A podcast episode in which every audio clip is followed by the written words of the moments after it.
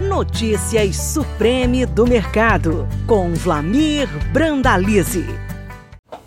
Olá, amigo produtor, aqui é o Brandalize, mais um comentário, uma análise com o apoio dos nossos amigos da Sementes Oilema, grande semente de soja e sorgo do Brasil. Fica de olho no sorgo, a corrida para a semente de sorgo já está acontecendo. Estivemos aí no Maranhão, no Goiás, Minas Gerais, Mato Grosso, produtor aí agora em ano de El Ninho, correndo atrás de alternativa aí para safrinha. Mas vamos ao que interessa. A semana começou aí com o relatório do USDA mostrando um quadro conservador, teve leve queda na qualidade da soja. Nessa semana o USDA apontou aí que tem 54% de lavouras boas excelentes, semana passada era 55, ano passado era 59. O mercado frustrou-se com isso e começou a patinar lá em Chicago. Parece que está patinando.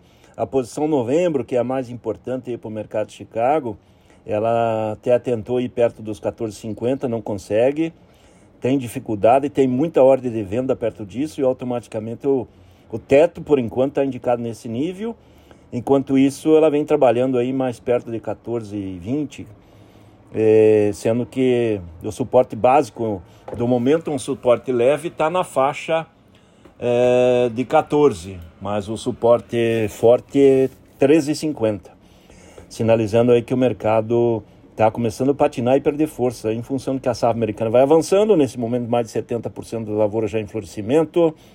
O ano passado era 62, a média 66, 35% já estavam em formação de vagem no começo de semana, 24 ano passado, 31 era a média, então automaticamente as lavouras vão adiantando, está duas semanas adiantada a safra e vai se definindo, né? Vai se definindo. Na condição atual de 54% de boas excelentes, nos nossos cálculos, aí em cima de 33,8 milhões de hectares, deve resultar em 112,5 milhões de toneladas de soja, frente a 117 milhões que o USDA projetou aí no relatório da oferta e demanda de julho agora.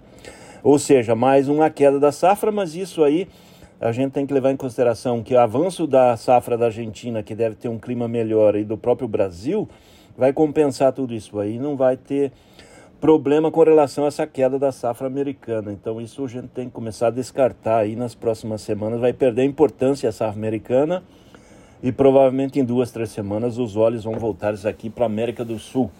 E aí com safra maior no Brasil, safra maior na Argentina, o mercado começa a sentir que vai ter um teto aí para cima, né? Por enquanto é isso que está sendo mostrado, porque a China continua comprando da mão para a boca e apontando que os seus armazéns nos portos estão lotados, há demora para descarregar navio por lá.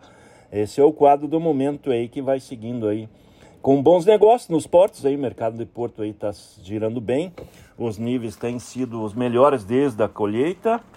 Os indicativos seguem fortes aí nos portos brasileiros, vão é, tem patamares até acima de 160 reais. Porto Rio Grande pagando 161 no, no outubro, os demais portos pagam menos. É, soja entregue em Rio Grande agora até agosto, setembro, para recebimento em janeiro até 166 reais. Veja que o nível, em função da quebra da safra gaúcha, se a gente olhar Paranaguá, está bem distante, os demais portos também. Paranaguá indicando 153 a 154, 155 no novembro. Então, os níveis de Rio Grande, em função da quebra da safra e, da, e do espaço, tem, tem, tem espaço no porto, pagando melhor. Nos demais portos lotados também não tem muito fôlego para pagar melhor. Esse é o quadro do momento, mas as cotações estão nos melhores momentos desde a colheita. Produtor aproveitando. Estamos numa semana de cavalinho encilhado em que os produtores estão aproveitando aí para fazer as posições, a relação de troca, barter, é, estão dentro dos melhores níveis, o pessoal correndo para aproveitar aí porque ninguém garante que na próxima semana o mercado vai sustentar, né? O mercado começou a patinar, isso é típico de mercados de Chicago aí quando ele começa a inverter e começar a liquidar. Não esperamos aí grandes baixas para frente, mas o mercado ele está tendo dificuldade de ir acima. Aparentemente você já encontrou um teto aí. É, a boa notícia, continuamos exportando a todo vapor. Aí, segundo a CSEC, já estamos com 71,1 milhões de toneladas embarcadas. O ano passado era 58,9.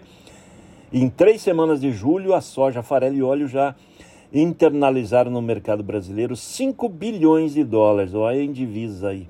praticamente 23 bilhões a 24 bilhões de reais entraram só em três semanas de julho no complexo soja. Por isso que saldo da balança comercial segue positivo, lembrando que ainda temos umas 22 ou 24 milhões de toneladas de soja para embarcar, temos um terço e agora no segundo semestre isso vai perder força na balança comercial.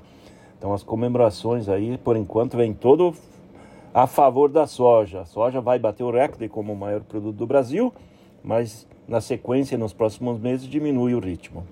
O milho, segundo o USDA, também veio com conserva um relatório conservador, manteve a qualidade das lavouras em 57%, o ano passado era 61%.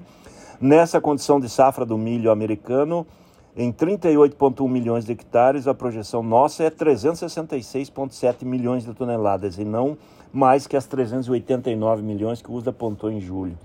Então, safra menor americana, mas mercado também absorvido. A questão do milho, o fator mais importante é continuar a guerra lá na Ucrânia.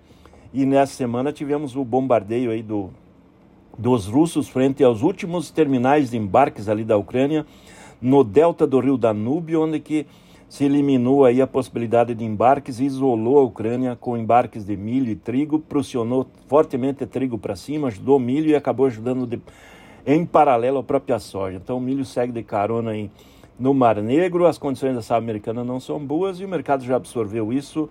Mercado de milho acima de 5,50 vai se mantendo em boas cotações. É boa expectativa já para a safrinha 2024. No mercado brasileiro, as exportações em julho ainda estão patinando, pouco mais de 2,6 milhões de toneladas embarcadas em três semanas. As projeções eram de passar de 6 milhões no mês, mas por enquanto está atrasado. 14,3 milhões de toneladas de milho já foram embarcadas esse ano. A projeção é entre 52 e 55 milhões de toneladas de milho exportadas nesse ano. Esse é o quadro do nosso agro, os dois principais produtos que seguem fortes na exportação. É isso aí, amigo produtor. Aqui foi o Brandalize, mais um comentário, uma análise com o apoio dos nossos amigos da Sementes Oilema, a grande semente de soja e sorgo do Brasil. Estamos no ano de buscar altas produtividades para escapar da crise. É isso aí, amigo produtor. Até o próximo. Você acabou de ouvir Notícias Supreme do Mercado. Toda semana com novos assuntos sobre o mercado da soja. Podcast disponível em www.sementesoilema.com.br e no Spotify da Oilema.